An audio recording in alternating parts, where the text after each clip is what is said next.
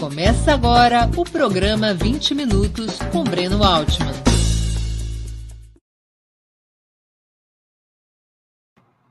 Bom dia. Hoje é 24 de novembro de 2021. Terei a honra de entrevistar o jornalista Fernando Moraes. Autor de algumas das biografias mais vendidas da indústria editorial brasileira, acabou de lançar o primeiro volume de Lula, a história do ex-presidente, após 10 anos de pesquisas, entrevistas e redação. Publicado pela editora Companhia das Letras, o livro já está entre os campeões de venda, provocando interesse e polêmica em todos os circuitos. Mas antes de começarmos a conversa, gostaria de pedir que façam uma assinatura solidária de Opera Mundi em nosso site ou se tornem membros pagantes de nosso canal no YouTube. A imprensa independente e Opera Mundi precisam de sua ajuda para se sustentar e se desenvolver. Também peço que curtam e compartilhem esse vídeo, além de ativarem o sininho do canal. São ações que ampliam nossa audiência, nosso engajamento e nossa receita publicitária. Nossos espectadores e espectadoras também poderão fazer perguntas ao, convidado na área de bate-papo do YouTube. A quem as fizer, peço que contribuam com o super chat ou super sticker, não importa se é uma pequena contribuição. Para nós é muito importante essa colaboração, que de grão em grão a galinha enche o papo e Ópera Mundi também, que saco vazio não para de pé. Outra forma de colaboração é através do Pix. Nossa chave é apoie operamundi.com.br. Eu vou repetir, apoie.operamundi.com.br. Nossa razão social é última instância editorial limitada. Bom dia, Fernando Moraes. Muito obrigado por atender nosso convite. Para mim é uma grande honra recebê-lo aqui. Obrigado, a honra é minha. Eu quero dizer para os nossos ouvintes e espectadores que eu tenho o privilégio de ser amigo ou de ter relações profissionais com a família Altman inteirinha. Eu era um grande amigo e admirador do velho Max Altman, seu pai. Eu já fui entrevistado por seu irmão, uh, como é que chama, que está na Abril? Fábio. Fábio Altman. Desculpem os meus lapsos de memória, isso é é, sequela de Covid. E tive como colaborador na França o seu irmão caçula, cujo nome também, cujo prenome também. Rogério. Rogério Altman. Então, estou em casa. Estou em casa. É, o Rogério me ajudou muito no livro sobre os japoneses, a guerra dos japoneses aqui no Brasil. Eu quero dizer que é uma, uma honra de verdade estar aqui. É, quero fazer uma consideração que é o seguinte: o que mais me impressiona no, no Breno, entre tantas outras virtudes, é a inacreditável capacidade de trabalho dele. Eu passo o dia na frente da internet, ainda mais agora que eu estou aqui convalescendo aos poucos do meu, do meu Covid, já não tenho mais praticamente nada, pulmão ainda está meio, meio estropiado, a memória não chega a ser uma amnésia. Me disseram os maconheiros, amigos meus, que é algo semelhante ao consumo de maconha. De vez em quando eu falo assim: que mesmo que eu estou falando com o Breno? Do que mesmo que eu estou falando? Mas o, o que me surpreende é a inacreditável capacidade de trabalho do Breno, que eu passo o dia na internet e o Breno aparece o dia inteiro, cada dia com entrevista, cada hora com entrevista nova. Daqui a meia hora, Breno Altman entrevista fulano de tal. Daqui a meia hora, Breno Altman eh, fala da Venezuela. Daqui a meia hora, Breno Altman fala da China. Daqui a meia hora, Breno Altman fala de fake news. O que é ótimo num país como o nosso, com, eh, sobretudo a juventude, tão desinformada sobre o mundo ou tão é, mal informada pelos jornalões, o, o serviço que Opera Mundi, que você particularmente é, prestam a nossa cultura e para abrir a cabeça da tigrada é impagável.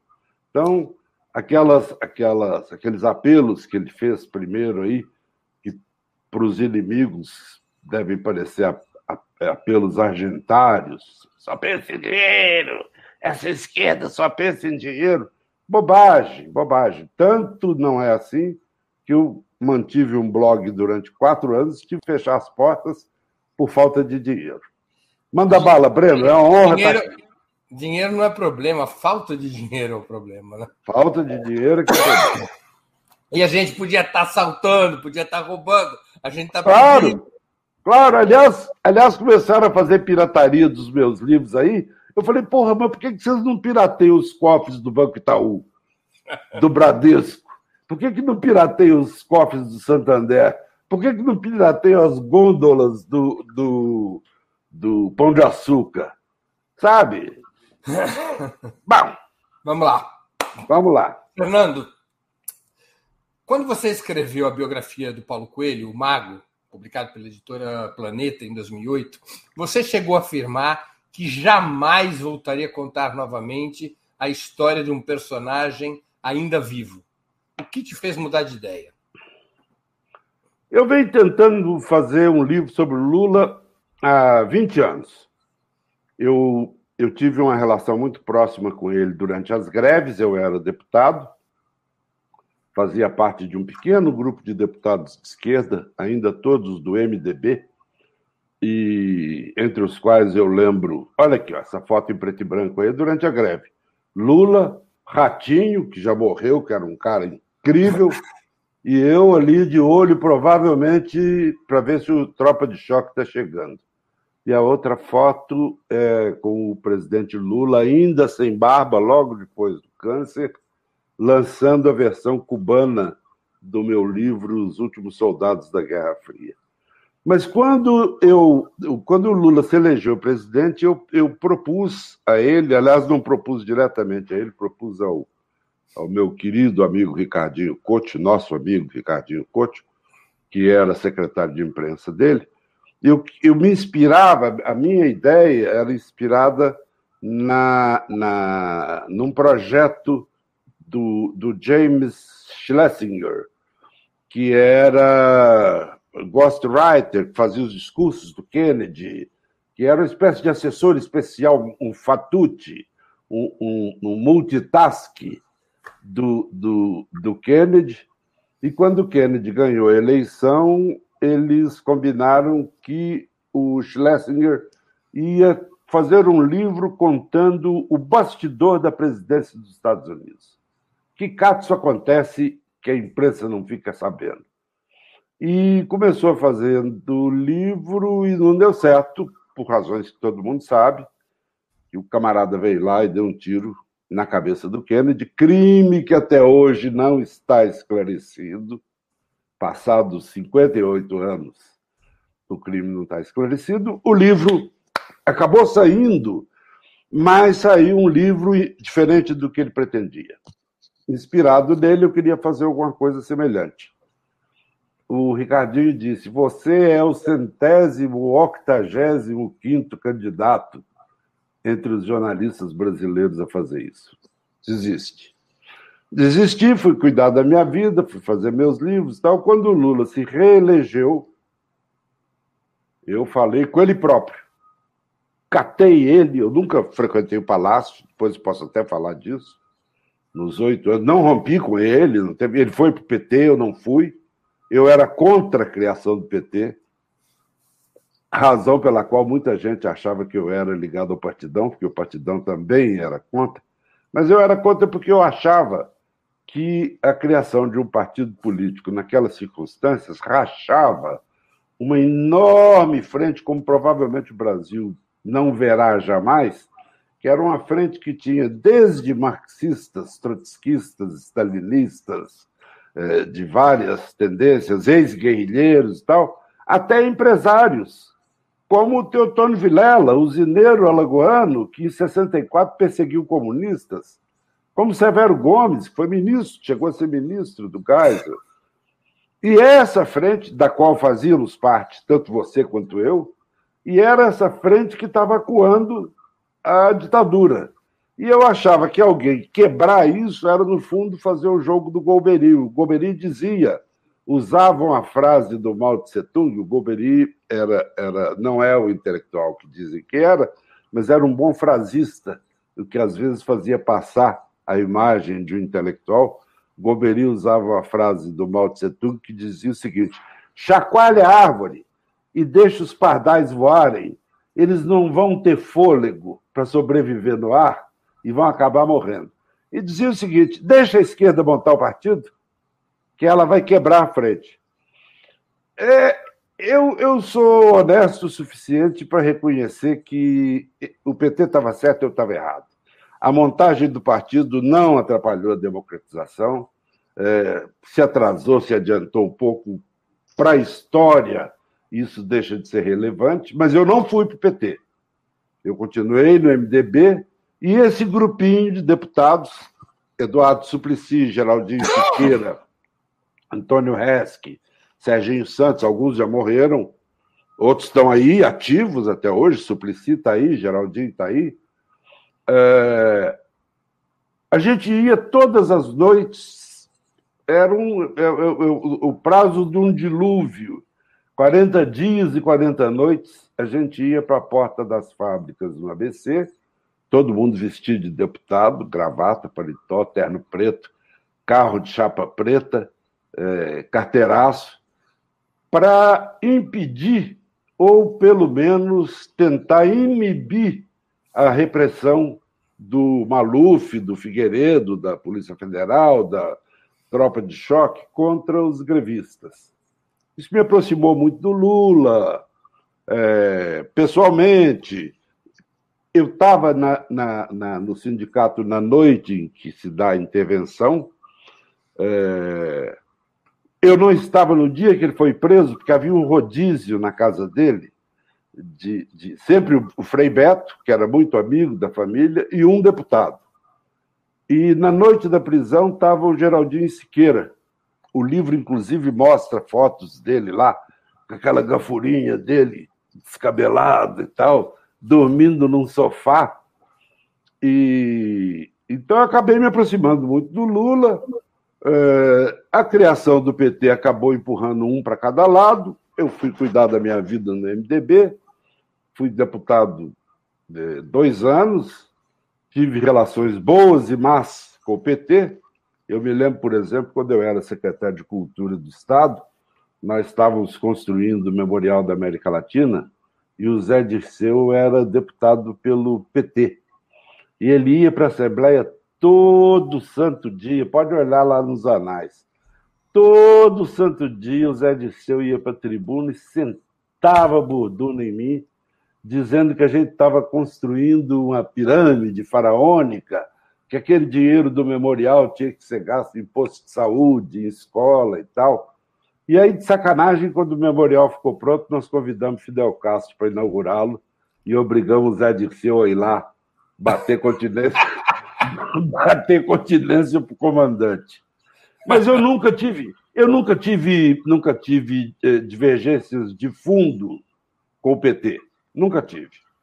É, ao contrário, Lula, por exemplo, que é a maior referência do partido, eu só não votei nele para presidente da República no primeiro turno da primeira eleição, que eu votei no doutor Ulisses, porque eu estava, inclusive, fazendo a campanha, fazendo o programa de campanha do doutor Ulisses. Votei no segundo turno e fui votando nele.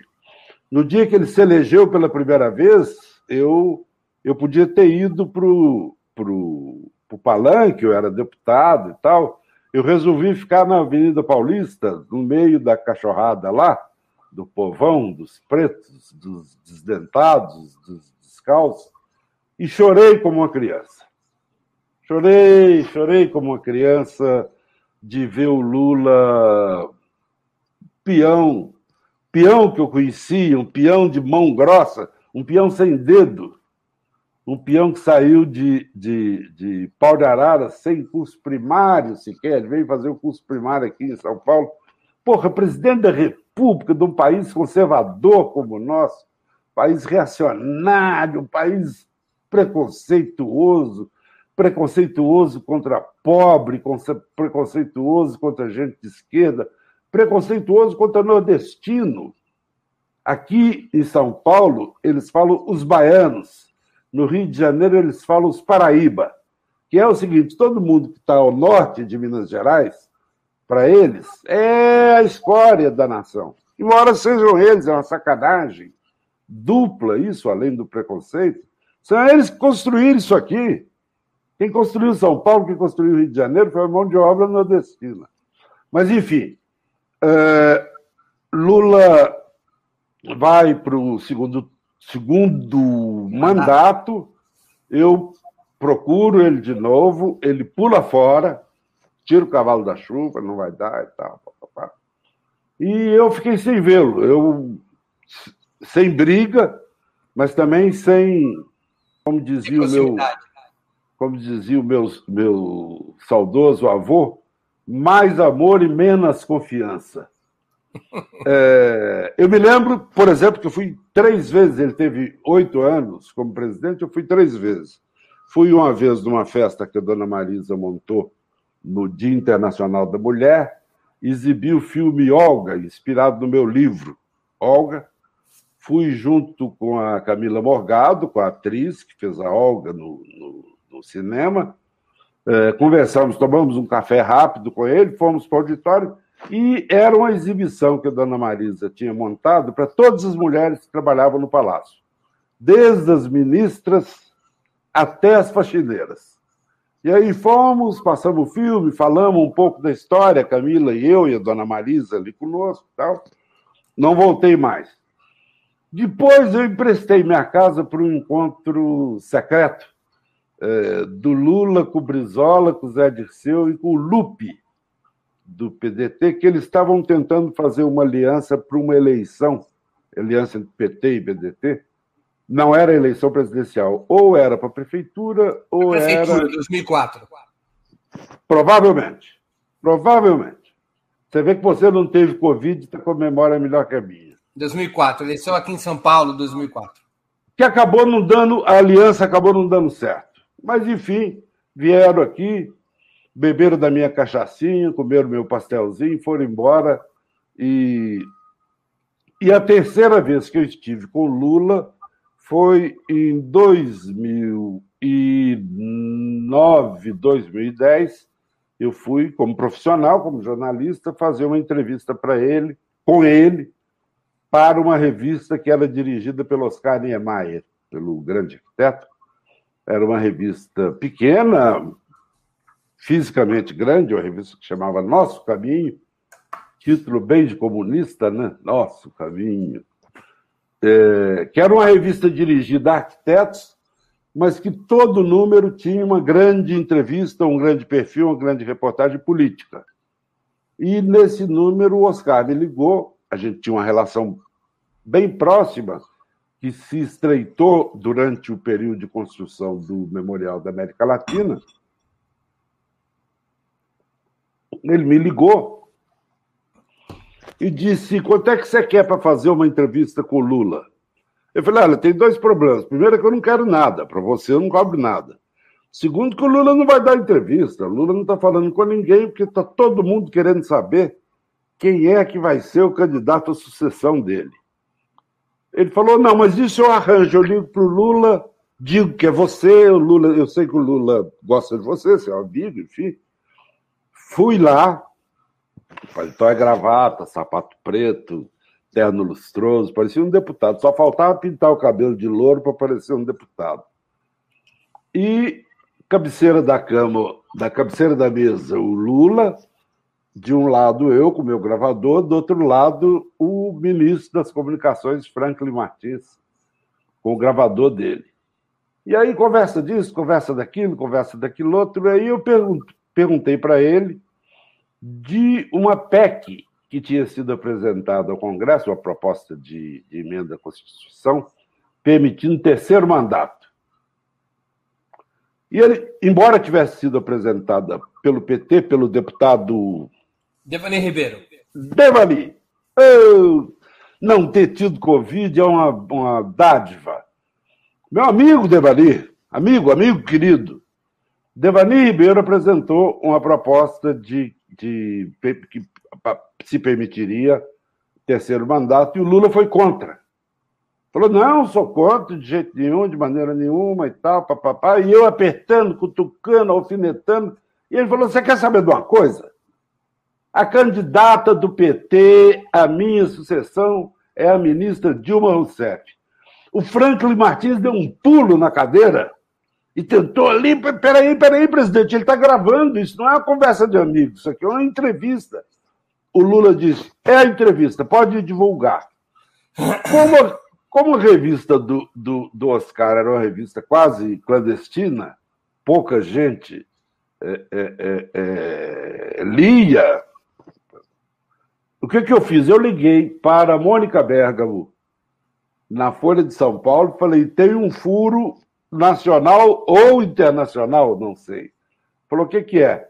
Lula me falou que a candidata do PT à presidência vai ser a Dilma Rousseff. Nem ela, ela sabia, falou... nem a Dilma sabia. Nem, nem a Dilma sabia. E aí a Mônica, do outro lado, falou assim: Mas ele te falou no conchavo ou ele falou com o gravador ligado? Falei com o gravador ligado. Aliás, dois gravadores ligados. A partir da notícia que saiu na Folha, a notícia bombou: Dilma vai ser candidata, vai ser candidata. Não vi mais o Lula. Não vi mais o Lula pediu contato com ele, terminou o mandato. E seis meses depois, cinco meses depois dele ter passado do governo para Dilma, eu estava passeando na Europa, numas raríssimas férias. Não tem tempo, tem que ganhar dinheiro, então tem que trabalhar. É, com a minha netinha. Toco o telefone, celular, era o, o número dois do Franklin, o vice-ministro, secretário executivo, que era Tony o, Fernandes. O Tony Fernandes. Já do falecido. mesmo tamanho. Já falecido. Não, do ele mesmo tamanho. mais alto que o Franklin. Dois metros e cinco de altura. Dá para ser guerrilheiro? Imagina esses dois na clandestinidade. No ah, mas é isso que eu ia dizer, meu. Aquilo ali é um alvo predileto para a polícia num país em que as pessoas medem 1,70m no máximo, 1,75m, aqueles dois galalaus de 2 metros e 2 metros e 5, aquilo ali é pedir tiro, né? Então, me liga o, o Otone, com a secura e o humor é, do Franklin, os dois eram. E falou: Bom dia, Fernando. É o Tony, tudo bem? Tudo bem, Tony? Tá bom? Tudo bem. Ele te disse bom dia, o Tony? Ah, então ele estava bem. bem Já estava bem. Quando fala bom dia, está muito bem-humorado. O Tony ligava e não tinha bom dia. Era. Breno! Renan! Falou, o presidente está te chamando para tomar café da manhã com ele aqui. Amanhã. Eu falei, ô, oh, Tony, se for alguma coisa grave, urgente e tal, eu estou fora do Brasil. Eu estava eu tava em, Aix-en-Provence e, e falei: olha, eu pego um avião hoje à noite e amanhã cedo eu estou aí. Ele falou: não, não é nem grave, nem urgente, pode, na hora que você voltar, procura. Quando eu voltei, acertei com o Lula que a gente ia fazer um livro que ia ser diferente do livro que eu fiz, completamente diferente, mas a vida mudou o livro. Nenhum de nós dois, aliás, nenhum de nós três, porque aí entra a terceira perna desse projeto, que é o editor, que é o Luiz Vargas, da Companhia das Letras. Nenhum de nós poderia imaginar que o Brasil fosse abrir, escancarar as portas do inferno. E que a Dilma fosse sofrer um golpe, e que depois do golpe da Dilma, o postiço eh, eh, ia assumir como presidente tampão, e que depois ia facilitar a vida. Impediram o Lula de, prenderam o Lula, impediram o Lula de ser candidato a presidente, que tinha. É, é, olha ele aí, coisa bonita. Olha, ele no dia da prisão. É. No dia da prisão. Porta do sindicato, eu estava lá. Se procurar aqui direitinho, capaz de ver minha cara aí. Mas o, o, o nenhum de nós supunha que uh, isso ia terminar no inferno de levar essa matilha, essa alcateia dos Bolsonaro para o governo. E aí, como eu estava tendo o privilégio de assistir tudo isso ao lado do Lula, eu falei com ele e falei com o editor o seguinte: olha, se eu publicar o livro agora do jeito que a gente tinha combinado, que era, era um terminar. Livro sobre o mandato do Lula. Era um livro que ia da prisão do Lula de 1980 até o fim do mandato. Sim. Botar o governo era do Lula. Uma biografia estritamente política. Uma biografia estritamente política. E eu, eu disse para o Schwartz e para o e pro Lula o seguinte: olha, é, tendo é, assistido o que eu assisti aqui do lado do presidente, é, se eu publicar o livro conforme nós combinamos, eu vou ser linchado, eu vou ser apedrejado nas ruas pelos meus, meus leitores, que felizmente são muitos. E eu proponho o seguinte: só terminar esse livro na hora que acabar a crise. Então, toca o pau, toca o pau. A Companhia das Letras tinha feito uma parceria com a Random House, com a Penguin Random House. Isso. E consultaram os parceiros estrangeiros, todo mundo de acordo, e eu continuei colado no Lula. E, na verdade, eu pretendia fazer um único volume, que seria um, uma arma branca, um tijolo de 3 mil páginas, e chegamos à conclusão, primeiro, que é impossível. Só o Fernando Henrique Cardoso conseguiu fazer um livro de 5.200 páginas, em quatro capítulos. É, seria impossível, em todos os sentidos, comercialmente, sabe? Isso espanta leitor. Claro. Espanta. Você, você entra numa livraria e vê um livro de 1.200 páginas, olha, ainda que seja, vou fazer um, um, uma, uma declaração machista da nossa geração, Ainda que fosse um livro só de mulher pelada, você não compra um livro de 1.200 páginas. Não. Então, não dá nem para ler na ou cama. De homem, ou de homem pelado, né? Porque hoje em dia. Não, não, Fernando, não dá nem para ler na cama, porque é muito pesado. Muito pesado! Muito pesado, não dá para ler na cama. Hum. Eu li, eu li todos, mas li em, em Kindle. Em, em, Deixa eu te fazer, deixa eu fazer uma pergunta. Sim. Muitos dizem que o maior risco que corre um biógrafo é se envolver demasiadamente com o biografado e perder o espírito crítico. Você acha que conseguiu resistir a essa tentação? Eu acho. Eu acho. Eu, tive, eu já tinha vivido esse problema com o Paulo Coelho. Tinha vivido, foi desagradável, porque o livro ficou pronto, eu mandei o primeiro exemplar para ele na França. Esperei um dia, dois dias, três dias, quatro dias, cinco dias, uma semana, dez dias, ele não deu sinal. Eu comecei a telefonar e percebi que ele não atendia. Mandava e-mail, ele não atendia. Ele não gostou. Agora eu quero saber por que, que não gostou, se tem alguma mentira, se tem alguma fraude. É... E eu teria que ir falar com ele pessoalmente. Como eu não tenho dinheiro para ficar fazendo viagem internacional, rolou a possibilidade de eu ir à, à Líbia, é, começar a conversar com o Gaddafi para uma eventual biografia dele, que acabou não saindo por razões que não preciso explicar aqui. O personagem foi empalado, foi linchado é, pelos norte-americanos, pela OTAN, quem acha que aquilo ali, não, os rebeldes, rebeldes.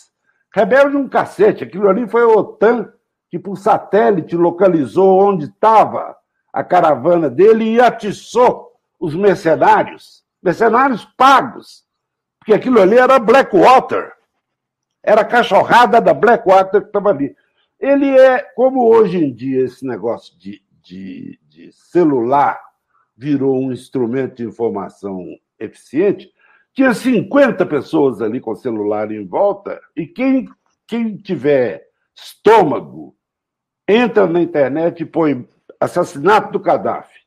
Vocês vão ver que depois do linchamento ele é empalado.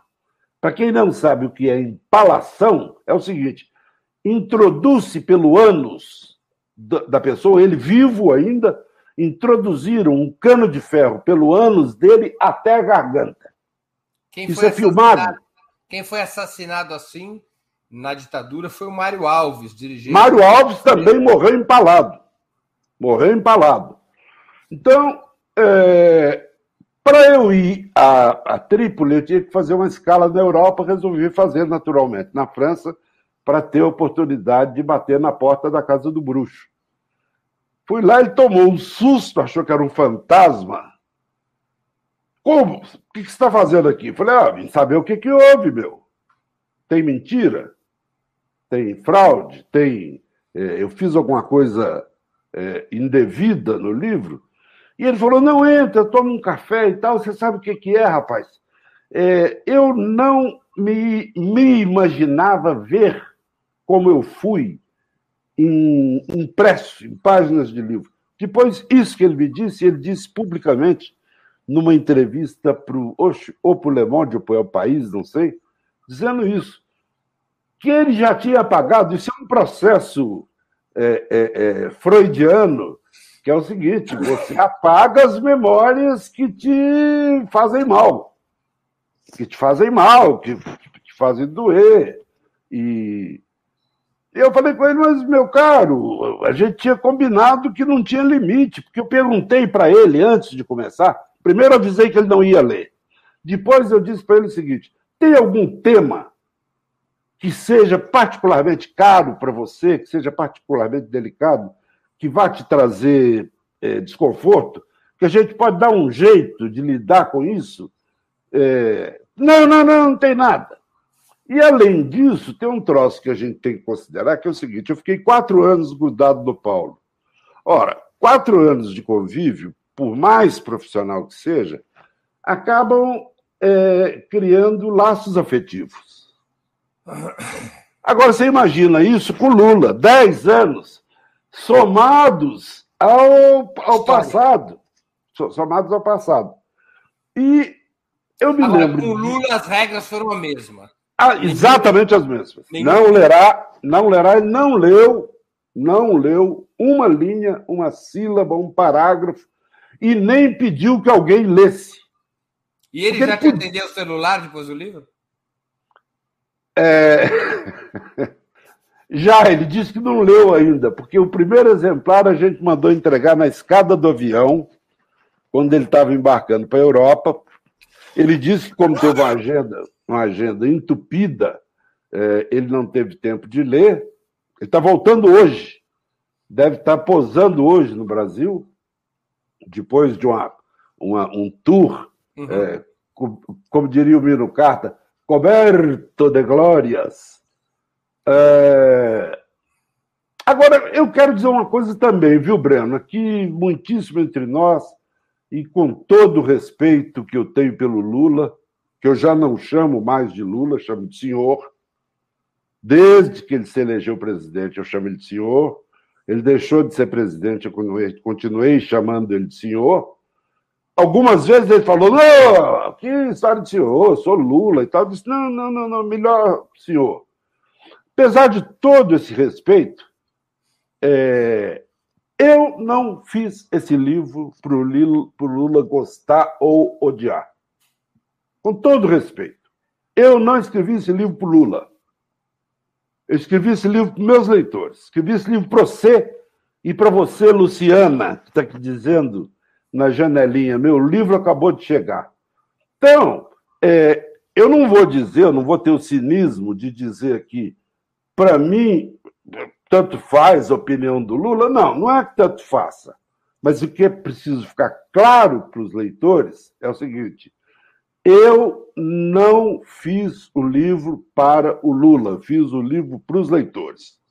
Eu nem fiz um livro para crucificar o Lula, nem fiz um livro para canonizar o Lula e fazer o Papa, depois do Papa Francisco, o Papa Luiz Inácio I.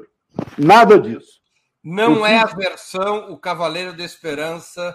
Não é a versão, com todo o respeito que eu tenho pelo meu saudoso, querido amigo Jorge Amado, que me ensinou muito nessa coisa de adaptação de livro para cinema, para TV, é, não é um livro encomendado pelo PT, ao qual, aliás, eu não faço parte. É, eu me lembro, por exemplo, que muitas das despesas que eu fiz para acompanhar o Lula pelo mundo foram pagas pela Companhia das Letras. Quando tinha vaga no avião, que eu não ia acrescentar custo, eu pedia carona. Agora, quando não tinha vaga, eu me lembro, por exemplo, eu fiz, me lembro, assim de memória, apesar do Covid, eu me lembro pelo menos dois casos que eu tive que pedir a companhia para mandar emitir é, um boleto para mim. Uma viagem para Georgetown, na África do Sul, e uma viagem para Cuba. Essa que aparece a foto da gente lendo o livro aí, ele prosseguiria de Cuba para a República Dominicana e para os Estados Unidos para temas que não me interessavam para o livro, para tratar de temas. Então eu precisava voltar do Brasil para o Brasil. E eu liguei para a Companhia das Letras e disse: olha, por favor, pede para emitir um bilhete aí, é, é, é Havana, Panamá, São Paulo. Então, é, é, eu não estou contando vantagem, não, eu estou dizendo como eu acho que jornalismo deve ser feito. E os meus livros são jornalísticos. Eu já vi gente aí, colegas meus, biógrafos, é, se referir à, arte da biografia. Tem arte nenhuma tem arte nenhuma. Uma pessoa bem alfabetizada e que tenha boas ideias, tenha é, escolher bom personagem, ou escolher um bom tema. Sabe, a história dos cubanos, por exemplo, infiltrados pelo Fidel dentro da CIA, lá na cachorrada de Miami, não é uma, não é uma biografia. A história dos japoneses não é uma biografia, é um episódio. Então, eu, eu, eu digo isso, as pessoas acham que eu estou desfazendo do meu próprio trabalho. Não estou, não. Não estou, não. Eu, olha, vender 6 milhões de livros, se você permitir a, a vulgaridade, a eu vou dizer. É eu vou, eu vou dizer, com perdão da vulgaridade, eu mijei sangue para escrever esses 11 livros. Eu penei, eu fiz inimigos Fiz muitos inimigos e poucos amigos. Agora, é da profissão. Eu sou jornalista, eu sou, antes de tudo, um jornalista. Eu não tenho curso superior, Breno. Se eu for preso, eu vou para o chiqueirinho, não vou para a cela especial. Vamos partilhar o chiqueirinho. Então vamos tentar dividir o chiqueirinho para um defender o outro, um proteger o outro. Eu não tenho curso superior, eu fiz alguns meses dizia. Dizia o falecido Paulo Patarra que arte é pintar o Guernica, jornalismo é trabalho de operário. Cláudio Abramo tinha uma frase ótima, que eu uso muito. Cláudio Abramo dizia o seguinte: jornalista não é intelectual, jornalista é empregado de jornal. é sensacional. Fernando, deixa eu, deixa eu dar um passo à frente aqui. Antes do Lula, apenas outras duas lideranças de esquerda tiveram envergadura nacional no sentido de que foram ou poderiam ter sido comandantes de um processo de mudanças. Uma foi Luiz Carlos Prestes e a outra foi Leonel de Moura Brizola. Qual foi o peso dessas duas personalidades na formação do Lula e como efetivamente ele os via? Bom, em primeiro lugar, você vai me permitir uma divergência é, de fundo que eu, eu indicaria um terceiro personagem que é o doutor Getúlio Vargas. Eu, eu, vou te explicar, eu vou te, vou, deixa eu me justificar. O Getúlio não é propriamente um homem que veio da esquerda ou das classes trabalhadoras. Ele é um dissidente ah, entendi, das entendi. econômicas do entendi. país. Nunca foi um homem de esquerda, nunca tá, foi. Tá resolvido, tá resolvido, tá resolvido. Tá bem? Então eu estou falando de pessoas de esquerda propriamente. Tá. É, eu vou te dizer uma coisa, é uma opinião minha, pessoal, é uma interpretação coisa que eu não costumo fazer, porque eu não sou cientista político, se em algum momento na nossa história o, pai, o Brasil esteve perto de se converter na sociedade socialista, foi quando Getúlio, da Revolução de 30, manda o Siqueira Campos e o João Alberto a Buenos Aires convidar o Prestes, que já era marxista, que já tinha comandado a coluna, para ser o chefe do Estado-Maior das Forças Revolucionárias. Eu tenho a suspeita, eu tenho talvez a ilusão, a esperança, de que, na condição de chefe do Estado-Maior das Forças Revolucionárias, o Prestes, marxista, fosse empurrar o país no rumo do socialismo.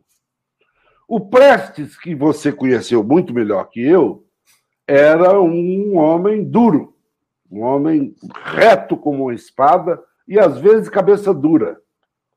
E quando o João Alberto e o Siqueira Campos, Siqueira Campos morre na volta, né? Que o avião cai, o João Alberto se salva e o Siqueira Campos, que tem um parque bonito aqui em São Paulo, com a estátua bonita dele, ali em frente ao MASP.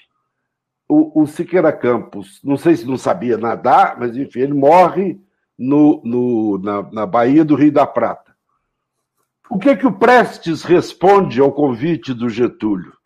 Isto não será mais do que mais um golpe burguês. Vocês podem até dar o nome de revolução, mas será uma revolução burguesa.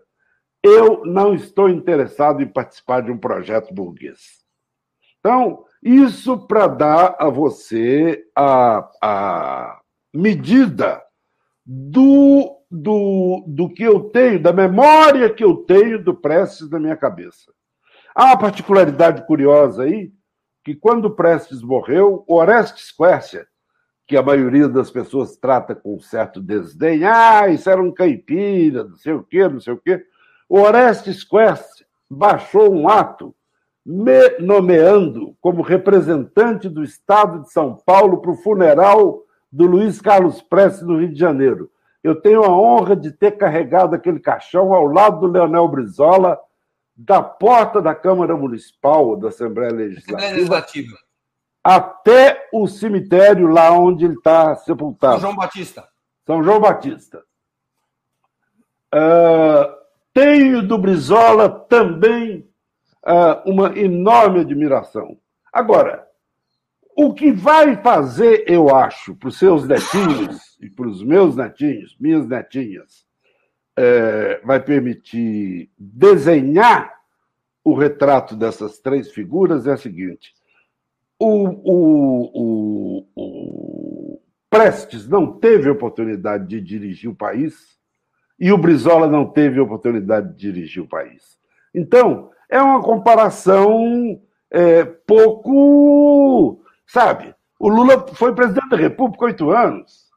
Você vai dizer o que, que o Lula fez? Olha, o Lula fez um monte de besteira, mas ele fez um negócio que ele vai ficar para a história eternamente. Que é o seguinte: ele tirou da miséria 40 milhões de pessoas que passaram a tomar café da manhã, almoçar e jantar sem dar um tiro. Breno, você que conhece história melhor que eu, existe alguma é, é, alguma é, experiência parecida na história moderna? Sem sangue. Não estou falando de Revolução Francesa, não estou falando de Revolução Russa, não estou falando de Revolução Chinesa, não estou falando de Revolução Cubana. Que rolou sangue. Não me faça essa pergunta porque você, como eu, sabe que jornalista gosta de sangue. Pois é, não é nem que a gente goste, né? O, o, nessa foto que vocês mostraram aí, que está o Lula, eu e um magrelinho pequenininho, que era o Ratinho, o Ratinho media um metro e meio, se tanto, nordestino. Este aqui, ó, que está entre o Lula e eu. Esse aqui, o Ratinho. Ele se chamava Covid, me impede. O Ratinho batia na barriga dos cavalos da tropa de choque e de madrugada ia com aquele dedo dele que parecia um osso e dizia o seguinte: Ô seus filhos da puta, esse país só vai ter cura na hora que o sangue estiver batendo na canela da gente. Ele enfrentou um juiz na justiça militar, o juiz perguntou para ele, seu. Acho que era Dimas o nome dele. Não, Eu não, não me lembro. Você também não lembra? Perguntou para ele: por que é que o senhor está fazendo greve? Ele levantou o pé, pôs em cima da mesa do juiz, tinha um buraco desse tamanho da sola de sapato. Ele falou: oh, por que, que eu estou fazendo greve, meritíssimo? Por causa disso. Então, é, esse negócio do sangue, o Lula conseguiu um milagre. Salvador Allende tentou, deu no que deu. Deu no que deu. O Lula conseguiu um milagre de tirar 40 milhões de miseráveis da fome sem dar um tapa na orelha de um desinfeliz, sem botar um, um único adversário na cadeia, sem dar um tiro. Olha, eu não conhecia. Se alguém me perguntasse isso 20 Agora... anos atrás, eu ia dizer que era delírio. Agora, Fernando, nessas suas conversas com Lula, na preparação da biografia, como é que o Lula enxerga Prestes e Brizola? Ele se percebe como síntese, como contraponto, não dá muita importância aos dois? Qual, qual é, qual é ele, dá muita, ele dá muita importância aos dois. Ele dá muita importância a três personagens da vida brasileira, que a gente não incluiu aí, o terceiro, que é o Miguel Arraes. Tem uma coisa interessante que quando houve o golpe militar em 64, Lula era um garoto de 17, 18 anos, já era peão. Ele tinha maior esperança nos milicos, porque era o que ele lia no jornal, o que ele via na televisão. Mas, uma coisa curiosa, uma coisa freudiana, ao mesmo tempo que ele achava que os milicos iam salvar o país, acabar com a corrupção, papapá, papapá, ele tinha escondidinho uma enorme admiração por dois inimigos jurados da ditadura, que eram o Brizola e o, o Miguel Arraes. Do Prestes, ele tem uma opinião um pouco mais crítica, que ele achava que o Prestes exigia que, antes de, de fazer qualquer movimento social, o camarada tinha que ter uma formação teórica sólida. Então, quando o Prestes tem um debate que eu estou tentando achar o, a imagem, tem um debate dos dois num sindicato em que o, o, o, o Prestes pergunta para ele alguma coisa sobre socialismo científico.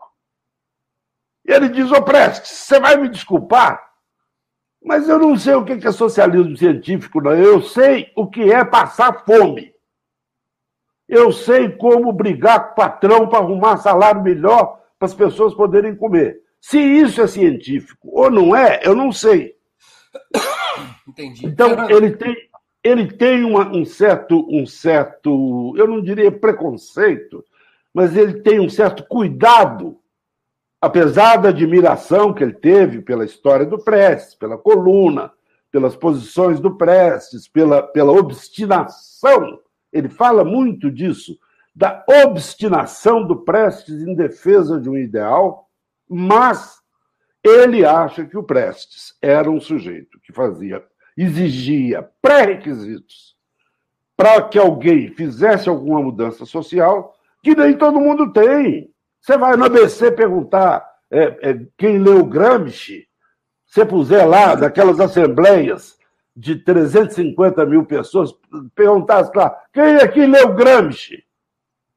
provavelmente um olharia para o outro. Dois, ah, três. Deixa, deixa eu emendar uma questão nessa onda que você está indo.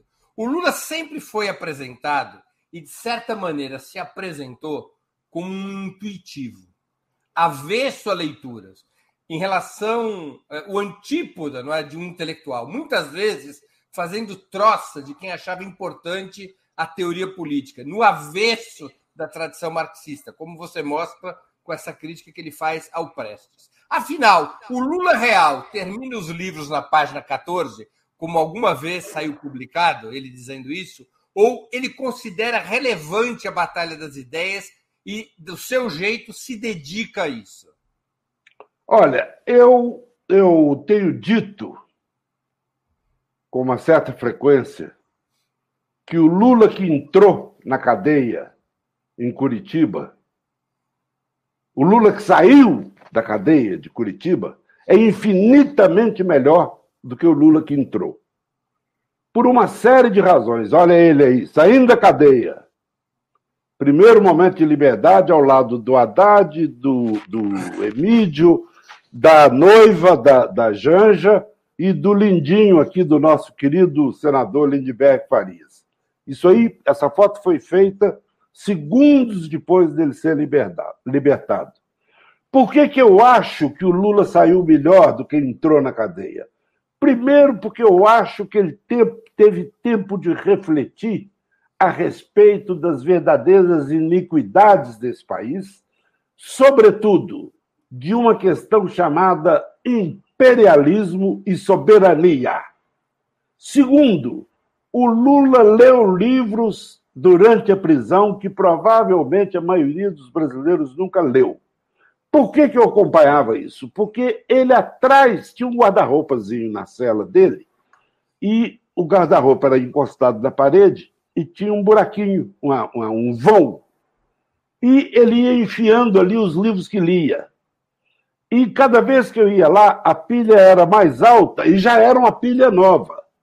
Eu, aliás, essa é um, esse é um dos defeitos que, eu, que o meu livro tem, que eu espero corrigir já na, na segunda edição. Eu li na Veja, inimiga do povo, inimiga dos progressistas. Eu li na Veja que o livro já vendeu 40 mil exemplares em uma semana. Rapaz, eu estou inchado como um sapo boi. Mas então, é, é, o, o, o, um dos defeitos do livro é eu não ter pedido a ele, porque isso foi registrado pela assessoria dele, saber quantos livros ele leu. O que eu sei é o seguinte, que ele leu até o fim, leu anotado. Leu anotado. Chegou um momento que ele percebeu que ele tinha certas dificuldades na leitura, e o que, que ele pede aos advogados dele? Que vão à livraria e comprem o melhor dicionário que tivesse à disposição e que comprem um mapa mundi para ele. Então, ele começa a ler, fazendo anotações, perguntando coisas para as pessoas que iam falar com ele, anotando dúvidas nos livros. Então, há uma coisa, por exemplo, que ele já tinha antes de ir para a cadeia e que se solidifica, que se cimenta lá dentro, é a questão do racismo. Ele saiu de lá com absoluta certeza de que a dívida que o Brasil tem com a África é impagável. Ele já sabia disso. Durante os oito anos de governo dele, ele abriu 30 embaixadas na África. A, a, a elite dizia o seguinte: ah, isso é um demagogo. A África não tem nada para oferecer para nós, não tem nenhum interesse para nós. Ele dizia o seguinte: se abrisse 60, se abrisse 200, não pagaria um milímetro da dívida que nós temos com os africanos por causa da, da, da escravidão. Então, ele saiu de lá um antirracista maior e mais sólido do que ele era. Ele saiu de lá com uma consciência da questão de classe que eu nunca tinha visto antes ele dizer ele saiu de lá com uma certeza sólida da questão da soberania nacional, do pré-sal, da, da, da, das, das riquezas brasileiras, que ele, até onde a minha vista alcançava, ele não tinha antes. Ele adquiriu lá dentro. E as conversas dele com os convidados que iam lá, desde o Brescia Pereira ao Celso Amorim, a grandes personalidades internacionais, Noam Chomsky e, e, e, prêmios Nobel, pelo menos dois prêmios Nobel foram lá, ele entrevistava as pessoas, ele perguntava para as pessoas. Mas eu acho que o que mais simboliza essa, essa, essa, essa internalização da leitura não são só as anotações, é o fato dele ter pedido alguém para trazer para ele o melhor dicionário que houvesse na praça e que trouxesse o mapa mundi. Porque de uma hora para outra alguém dizia o seguinte: não, fulano de tal fez uma revolução no Iêmen do Norte. Cássio, Iêmen do Norte. Ele tinha ali o mapa mundi lá Iêmen do Norte. Burkina Faso. Se eu te perguntar, Breno, onde é que fica Burkina Faso, você acerta, mas não vai acertar de cara. Você vai dizer, olha, ali perto de. perto do Benin, perto do. Então, ele, o que, que ele fez? Ele pegou um atlas e um, um dicionário. O Lula que saiu da cadeia é muito melhor do que o Lula que entrou na cadeia. Eu vou votar nele é, ano que vem para presidente da República com uma convicção infinitamente maior do que eu tinha e com uma esperança e com uma esperança de transformação do Brasil muito maior do que eu tinha nele quando votei nele duas vezes para presidente, duas que ele se elegeu para presidente da República. Falei Fernando demais? Moraes, né? O teu livro destaca a importância de Fidel Castro em pelo menos um momento da trajetória inicial de Lula, além de relatar outros eh, episódios no qual ambos estiveram juntos. Esse momento é foi após a derrota da candidatura de Lula a governador de São Paulo em 1982. O líder, quando Fidel Castro, você relata isso no livro, é, digamos, ajuda Lula a se convencer que não podia desistir da luta política eleitoral em função daquele mau resultado. O líder da Revolução Cubana foi uma referência importante para a construção política do Lula? Da maior importância. E eu, depois de saber dessa história, que eu vou repetir aqui, que, aliás, eu termino o livro com essa história. O último parágrafo trata disso. Pessoal, isso está na página 377 do livro. Spoiler bem dado é o que dá o número de página. Isto. O Lula tinha se candidatado a governador de São Paulo em 1982, primeira eleição depois da ditadura, e ele disputava com o Montoro, com o Jânio, com o Reinaldo de Barros e com o Roger Ferreira. O Roger, que era um grande sujeito, socialista, histórico, atleta, era quase que um outsider naquela disputa.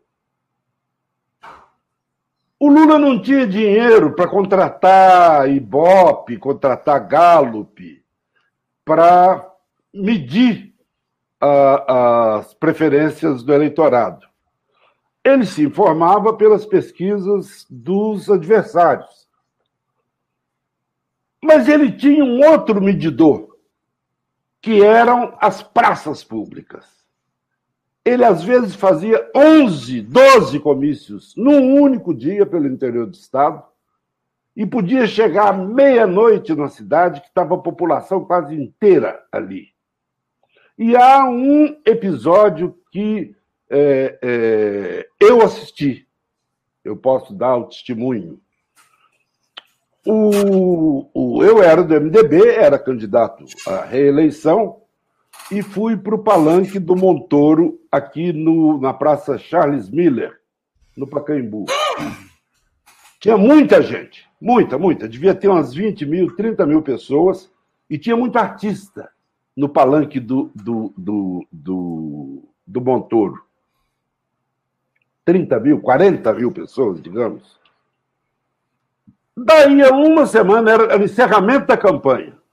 Daí a uma semana, o Lula vai fazer o comício dele de encerramento da campanha no mesmo lugar. Botou o palanque naquela esquininha ali que vai para a Avenida Pacaembu. E eu fui para lá, só que eu fui para o meio da Tigrada para assistir o, o comício. Olha, é, sem nenhum temor, as fotos estão aí para quem quiser ver, sem nenhum temor de estar tá exagerando, ali tinha pelo menos 120 mil pessoas. Aquele era o ibope do Lula. Aquele era, na cabeça do Lula, o indicador de quem ia ganhar a eleição era isso que vocês estão vendo aí. É, isso é, era... isso é Vila Euclides, né? Isso aqui ainda é Vila Euclides, mas eu estou dizendo multidões, multidões dessa natureza. Ah, esse comício foi aqui na Charles Miller, né? Esse comício a que eu me refiro foi aqui na Charles Miller. Do lado da minha casa e da sua. Do lado da nossa casa. Nós moramos aqui no Califado. Apesar de não sermos califas. enfrenta o inimigo por trás das fileiras. Exatamente. Para a população, sobretudo a população que mora em São Paulo, ter uma ideia, a, a, o comício do Lula tomou conta de toda a praça, de todo o átrio, o, o largo que tem na frente do estádio, e das duas ruas que sobem ao lado do estádio, a, a, a Passaláqua de um lado e a rua que vai dar na FAAP do outro, mas socado de gente. gente trepada nas árvores que tem ali, ou que tinha ali, se os prefeitos não arrancaram. Na hora que o Lula sai desse comício e vai para São Bernardo do Campo, Dona Marisa recebe ele meio macambúzia com uma folha de São Paulo que tinha uma boca de urna. É preciso contar um pouco para os leitores mais jovens. Naquela época, os jornais de domingo, a Folha e Estadão, rodavam no sábado, no final da tarde. Tanto que eu tinha o costume de sábado, no final da tarde, ir aqui na banca Quando comprar. Era mais ou menos umas 5 da tarde, já estava o jornal do Já domingo. tinha o jornal do dia seguinte. Às vezes até antes. Talvez até antes, dependendo do que tinha. E ele, o Lula chega em casa em São Bernardo, do comício, e está segurando a Folha de São Paulo, a dona Marisa, com uma manchete de oito colunas dizendo Montoro governador. Montoro em primeiro lugar com X%, era boca de urna. Não, era a última Montoro- pesquisa. Não era, a Perdão? de. Era a última pesquisa, não a boca de urna. Ou pesquisa. Ah, é, não podia ser boca de urna, porque a eleição seria no dia seguinte. Era a pesquisa. Era a última pesquisa. Naquela época podia fazer as vésperas. Montoro X%, Jânio X%, Reinaldo de Barros X%, não sei o que, tantos por cento, Lula em terceiro lugar. E aí a, a, a Marisa diz para ele, a dona Marisa diz para ele, Lula, perdemos a eleição. Ele pega o jornal, joga para o alto, desfolha o jornal e diz para ela o seguinte: isso é pesquisa da burguesia. Esta eleição está no papo. De fato, a Folha tinha errado. Ele não ficou em terceiro lugar, ele ficou em quarto lugar.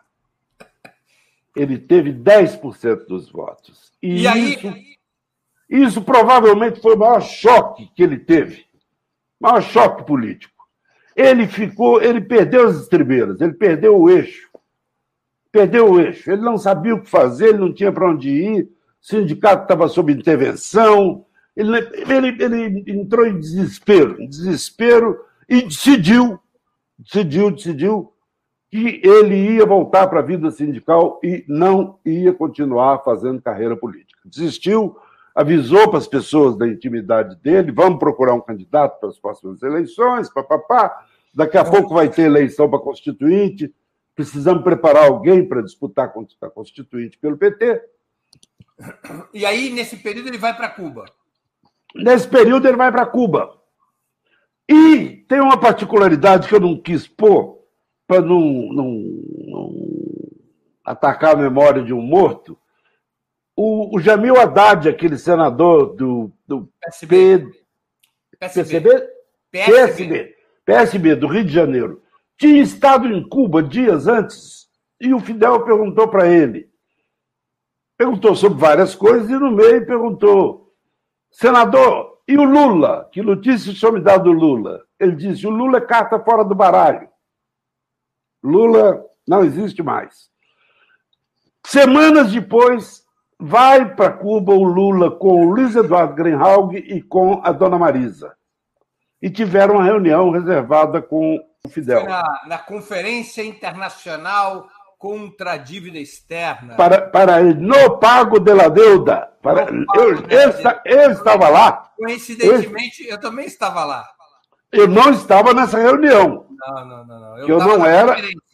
Eu não era e nunca fui capa preta, portanto. Não, não, é, nem é... eu, eu estava ali porque tinha milhares de pessoas. Sim, eu tenho, eu, eu, guardo até hoje a carta do Fidel assinada por ele, me convidando para ir para a conferência do não pagamento da dívida externa. Mas aí ele chama o Lula, que vai com a Marisa e com o Luiz Eduardo, para uma reunião fechada. E o Lula diz para ele: olha, desisti, eu acho que a contribuição que eu posso dar para a transformação social é muito maior se eu continuar no sindicato, se eu continuar na vida sindical e tal. E o Fidel ali ouvindo, ouvindo, ouvindo, ouvindo. No fim da fala do Lula, o Fidel pergunta para ele: o, o Lula. Ué, o Fidel fazia assim, né, quando estava ouvindo. É. Companheiro Lula. Era engraçado, né, que o Fidel era grandalhão e tinha fala fina. Fininho. E o Raul, que era, e o Raul, que era pequenininho, que é pequenininho, que tá vivo, E o, o Fidel disse para ele, companheiro Lula, déjame decirte uma coisa. Quantos votos tuviste? Falou, olha, eu tive um milhão e duzentos mil votos. Ele falou, você por acaso tem notícia na história das eleições, desde que essa instituição foi criada, que algum operário analfabeto, de mão calejada, sem dedo, pau de arara, tenha recebido um milhão e duzentos mil votos? O Lula falou não. Falou, então você saiba que você não tem o direito de fazer isso com a classe trabalhadora brasileira. Você não tem o direito de fazer isso com os pobres do Brasil. Você pense direito, você tem que continuar na política.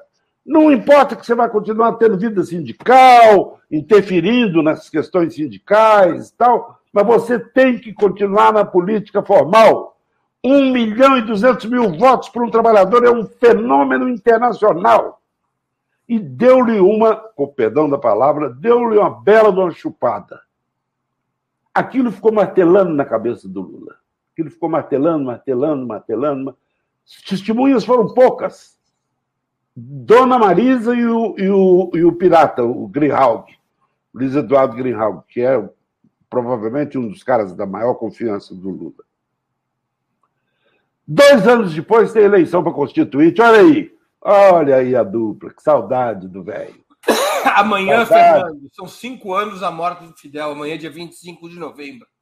Lá estávamos, lembra? Lá fomos. A gente foi. Lá fomos. Uma semana depois, né? Nós fomos para o funeral, não para a morte. Santiago, nós fomos dia é. 2 ou 3 de dezembro.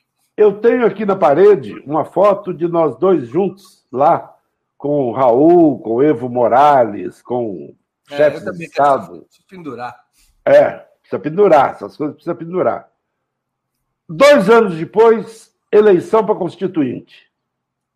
O Lula segue o conselho do Fidel, se apresenta como candidato e tem a maior votação parlamentar que alguém já teve, já tinha tido até então na história do Brasil. Teve 500, 600 mil votos e voltou para a vida pública. Então, é, é, possível, é possível. Eu acabei de mandar agora, Frei Beto embarcou anteontem para, para Cuba eu mandei um livro para o Raul, um livro para o Dias Canel, para o presidente da República, um livro para o nosso, o nosso chanceler lá, o, o, o Bruno Rodrigues.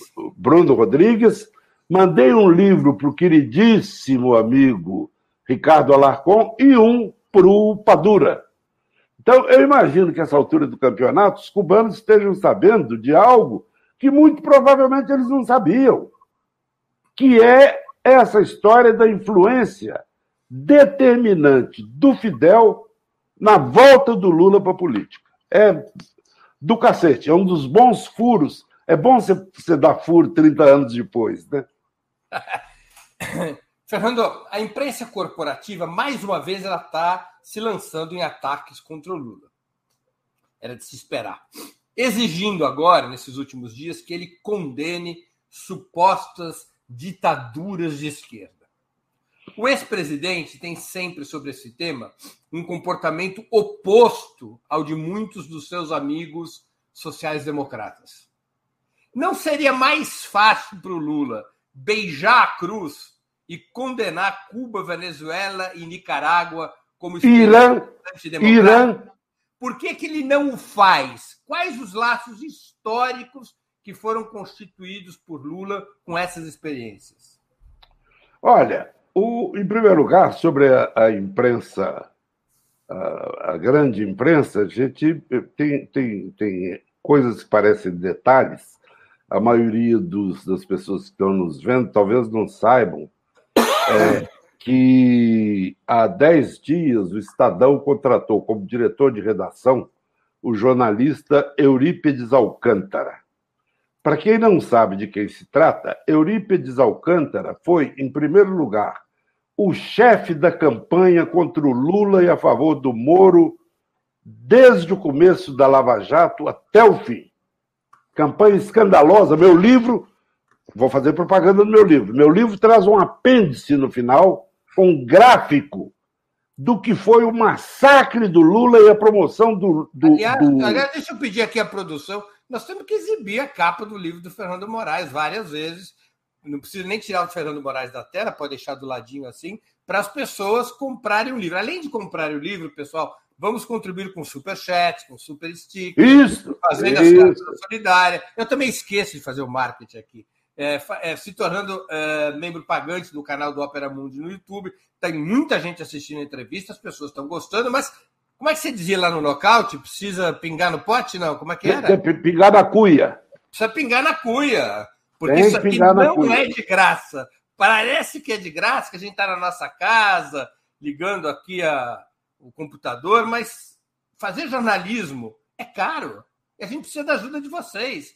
Há um compromisso do Opera Mundi de jamais fechar o conteúdo, nem no site, nem no canal. Mas a gente precisa da colaboração. Super chat, super sticker. Custa pia. caro. Custa caro. Custa caro. Custa caro. Volto a palavra a você e vamos botar aqui, peço a Laila da produção, vamos deixar a imagenzinha do livro aqui para as pessoas saberem que tem que contribuir com ópera e comprar o livro. Não vale cópia em PDF. Mas então, eu voltando à notícia que eu estava dando, uhum. o Estadão contratou para ser é, diretor de redação o Eurípides Alcântara, que foi o, o carrasco do Lula. Ele não fez jornalismo, ele fez política dirigindo uma revista que na época tinha muita importância, vendia 1 milhão e 200 mil exemplares, e eu achei até adequado que o Estadão contratasse o Eurípides por uma razão eh, paralela, que é o seguinte: o Estadão está moribundo, está com aquilo que os árabes, eu não sei se tem muita gente da colônia sírio-libanesa aí, nos ouvindo, ele está com rara bichueba, está com merda pelo bigode.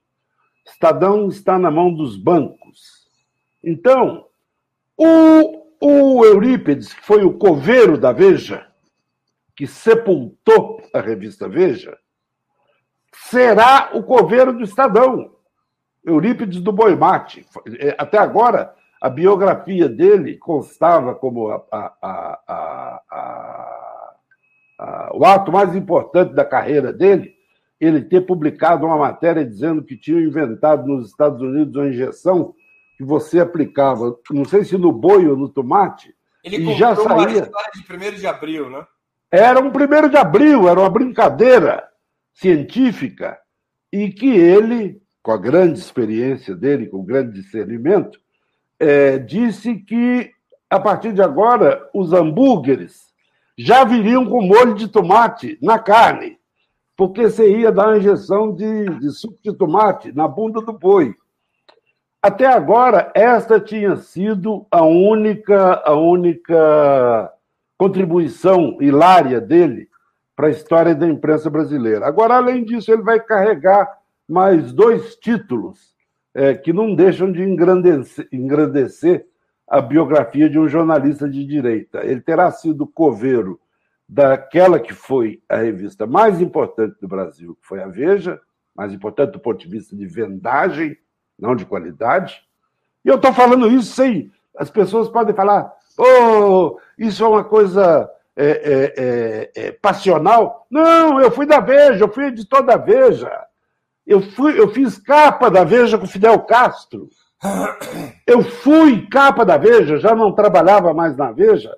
Quando eu lancei o Chateau, eu fui capa da Veja, não tem nada contra. Trabalhei no Estadão nove anos. Então, nada, nada, nada, nada contra eles. É uma constatação. O Eurípides enterrou a Veja e muito em breve vai carregar a alça do caixão para o cemitério da Consolação. Então, é, essa, desta imprensa, não esperem nada que não seja isso que o Bruno está denunciando.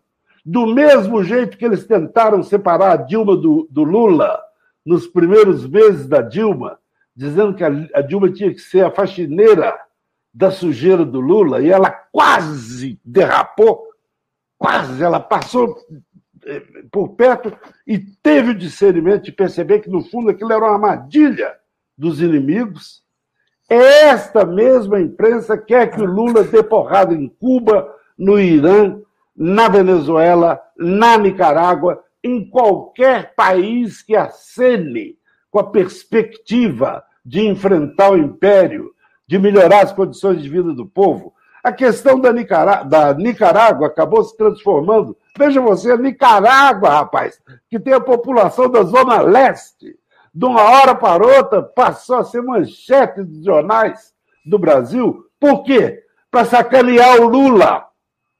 Para sacanear o Lula. Não se deixem enganar. Não sejam trouxas. Não se deixem enganar. Essa imprensa está aí para nos sacanear, para nos iludir, para mentir para nós.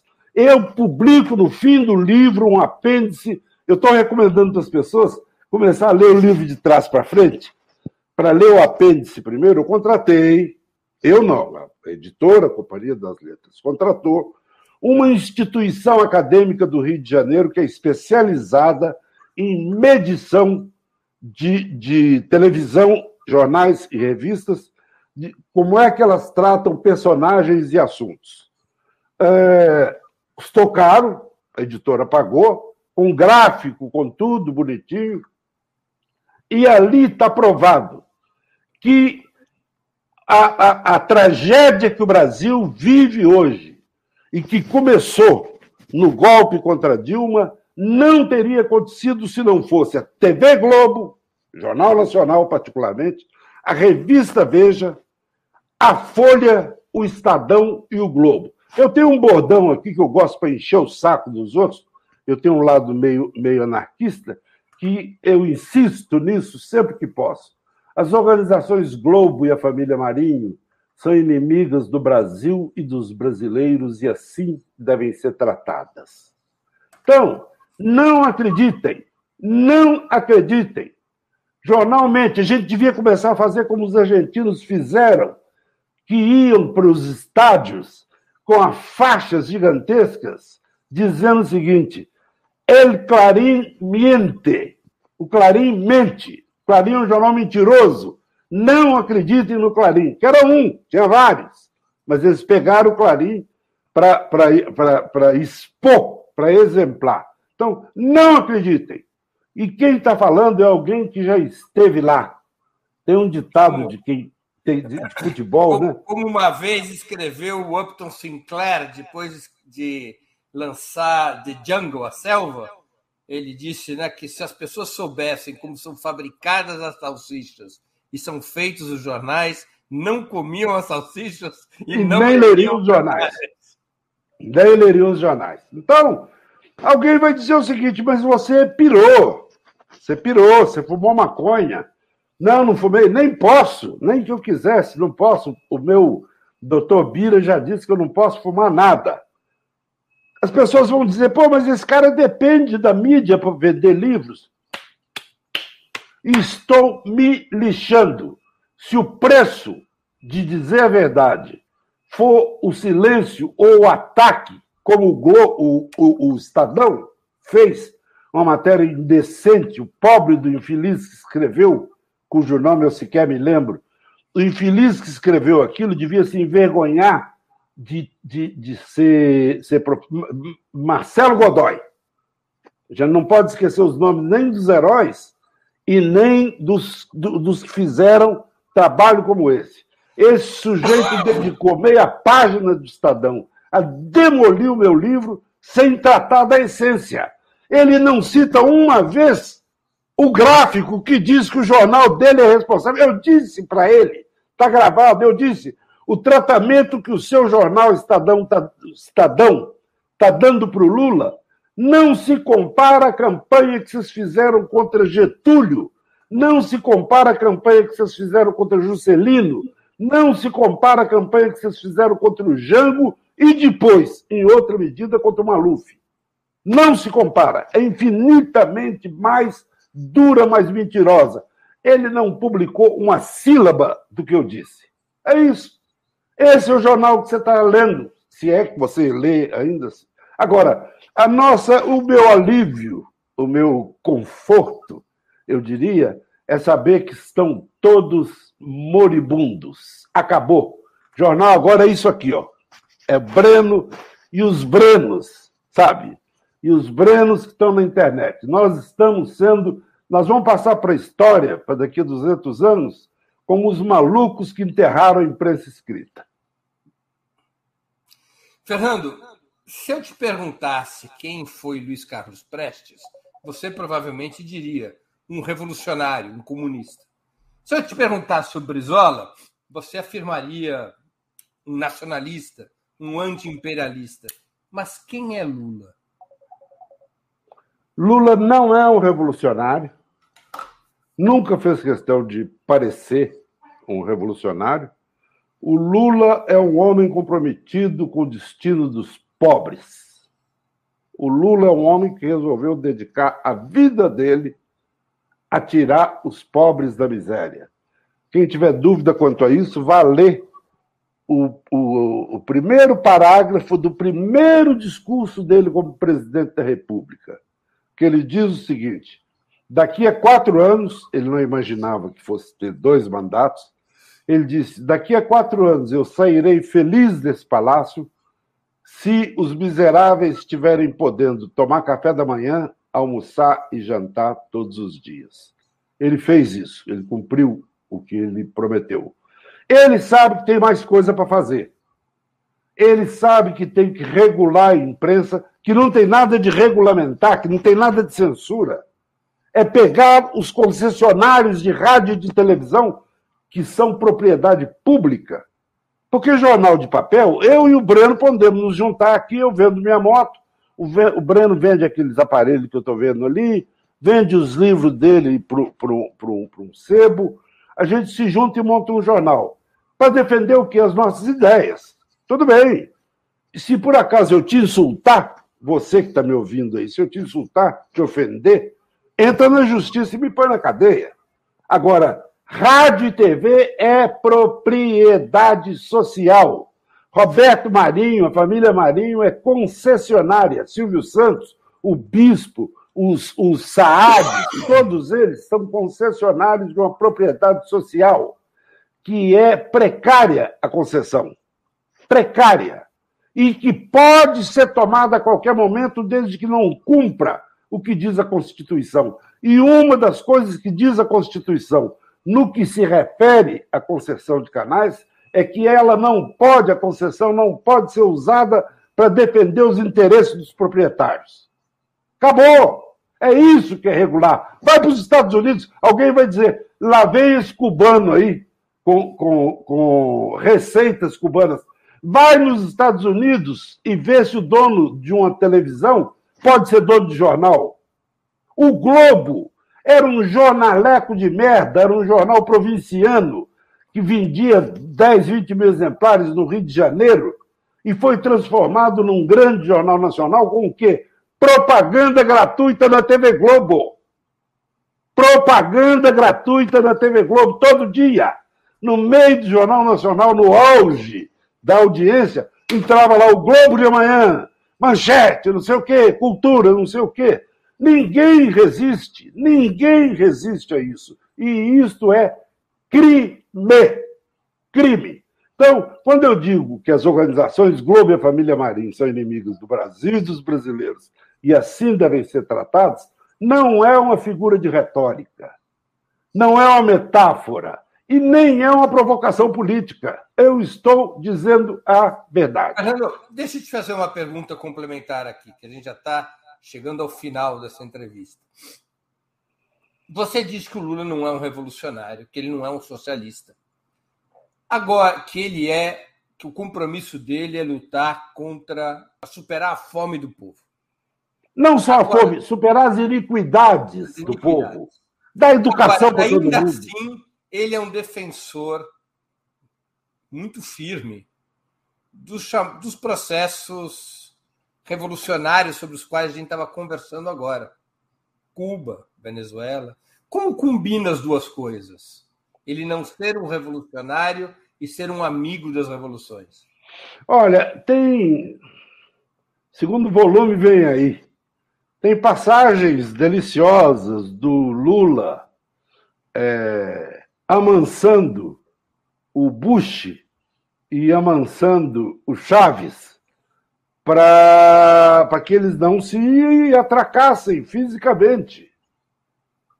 Ele, o Lula tinha, o Lula e o Chaves tinham uma relação fraterna muito grande, além da relação política. O Lula tinha muita crítica ao Chaves e fazia as críticas. Eu vi fazer críticas. Olha, você está fazendo tal coisa assim, assim. Isso depois, lá no futuro, vai dar assim, assim.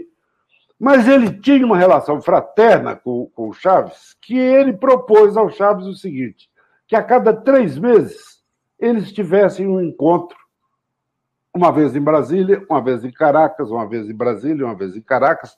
Só que entre um e o outro encontro aconteciam incidentes, curtos-circuitos, e que o Lula era chamado ou pelo Bush ou pelo Chaves meio para apagar incêndio. Então, o compromisso dele não é só o Irã. O Irã, que foi demonizado pela mídia dita ocidental, o Lula esteve a um fio de cabelo de resolver o problema do enriquecimento de urânio é, é, pelo Irã. E na hora H, o canalha do Obama puxou o tapete do Lula e deu uma cama de gato nele, que eu vou contar com detalhes no, no, no no volume 2. Alguém pode. Está previsto para 2023. 2023. Meados de 2023. Alguém aí pode ter se espantado quando eu disse canalha do, do, do, do Obama. Eu vou dizer uma coisa: eu tinha esperanças de que o Obama pudesse ser um presidente diferente pelo fato de ser preto.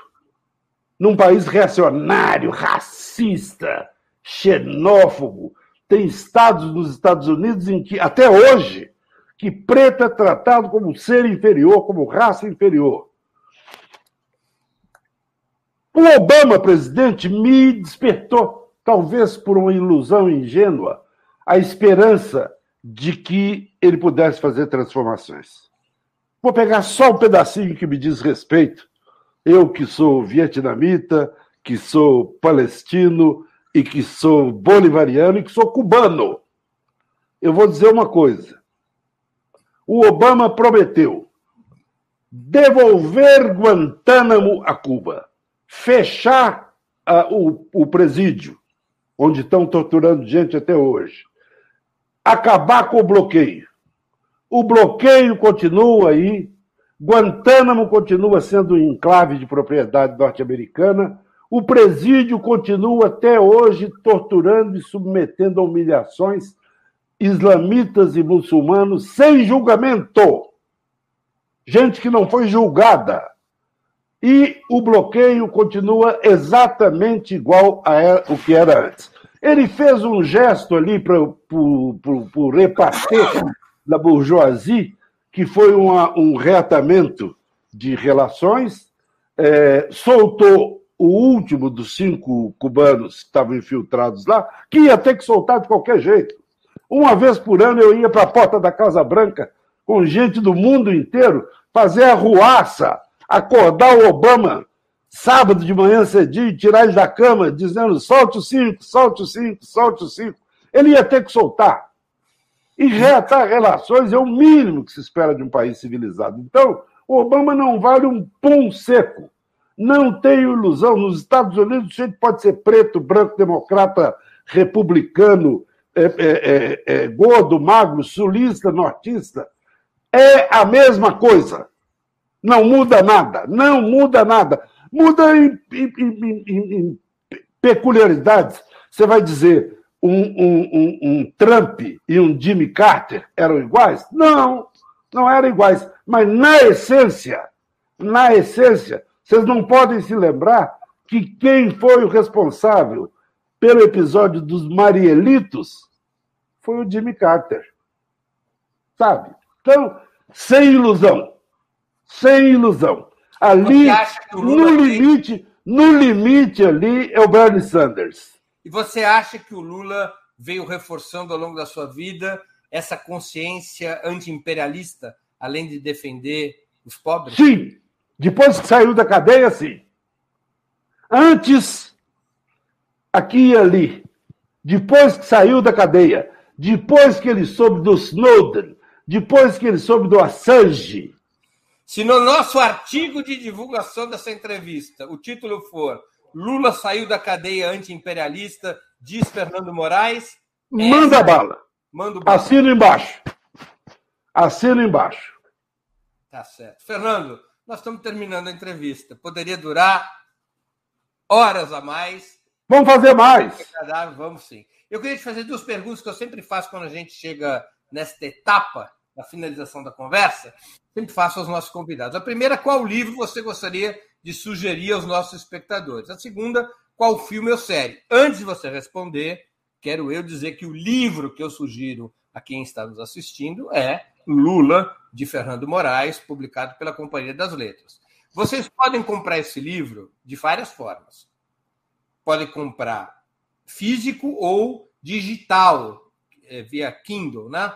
É, vocês podem comprar no site da Companhia das Letras, vocês podem comprar nos diversos sites de livrarias digitais, vocês podem comprar em livrarias físicas. Esse livro está exposto em todas as livrarias do país. Então, esses são os canais para adquirir o livro. É isso aí, Fernando, quer complementar? Exatamente. É Exatamente. Então, agora você vai me responder qual livro você sugeriria e qual filme ou série. Eu vou sugerir um livro que eu li e reli várias vezes durante o tempo que eu estava escrevendo o livro do Lula, que é este aqui: Fogo e Fúria, de um jornalista norte-americano chamado Michael Wolff, que é sobre a campanha. Ele depois escreve um segundo livro sobre o governo eh, Trump, mas ele eh, escreve esse livro sobre a campanha e é extremamente didático para que nós brasileiros saibamos como é que a, a matilha Bolsonaro, a, a alcateia Bolsonaro chegou ao poder no Brasil. A receita está aqui nesse livro. Comprem. Está nas livrarias, está na internet, está onde vocês quiserem. Comprem. Primeiro que é facílimo de ler. Não se trata de um ensaio sociológico com grandes citações de filósofos do século XVII. Não. É uma grande reportagem. E, como eu não aguentava só ler e só ver coisa que dissesse respeito ao livro que eu estava escrevendo, eu de noite, na hora de dormir, eu revi aquela que eu considero a melhor série de, de, de streaming, agora cada nome, né?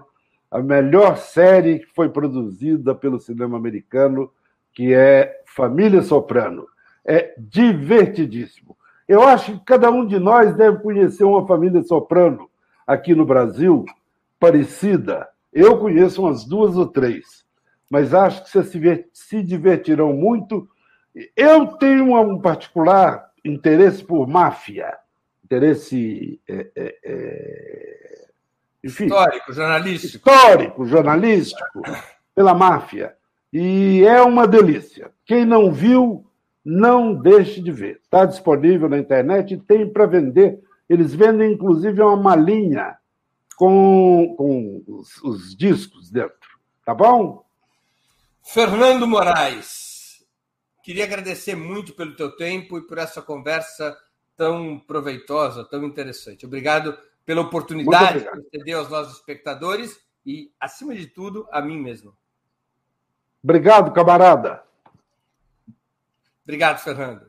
Obrigado. Encerramos assim, encerramos assim mais uma edição do programa 20 minutos. Voltaremos a nos ver amanhã, quinta-feira, 25 de novembro, às 11 horas, na edição, na nova edição do 20 Minutos Internacional. A convidada será Mônica Valente, secretária executiva do Foro de São Paulo. O tema: a esquerda latino-americana em 2021. A conversa será um balanço envolvendo os principais países da região a respeito dos principais acontecimentos desse ano, sob o ponto de vista da entidade, do Foro de São Paulo, que articula os principais partidos progressistas da América Latina. Amanhã, quinta-feira, 25 de novembro, 11 horas da manhã. Obrigado pela audiência de hoje e até essa quinta-feira, dia 25 de novembro. Um grande abraço a todos e a todas. Para assistir novamente esse programa e a outras edições dos programas 20 Minutos, se inscreva no canal do Opera Mundi no YouTube. Curta e compartilhe nossos vídeos. Deixe seus comentários. O jornalismo de Ópera Mundi é mantido com o seu apoio. Faça uma assinatura solidária em www.operamundi.com.br. Com um pequeno valor mensal, você nos ajuda no desenvolvimento de um jornalismo independente e de qualidade. Obrigado pela audiência e até a próxima.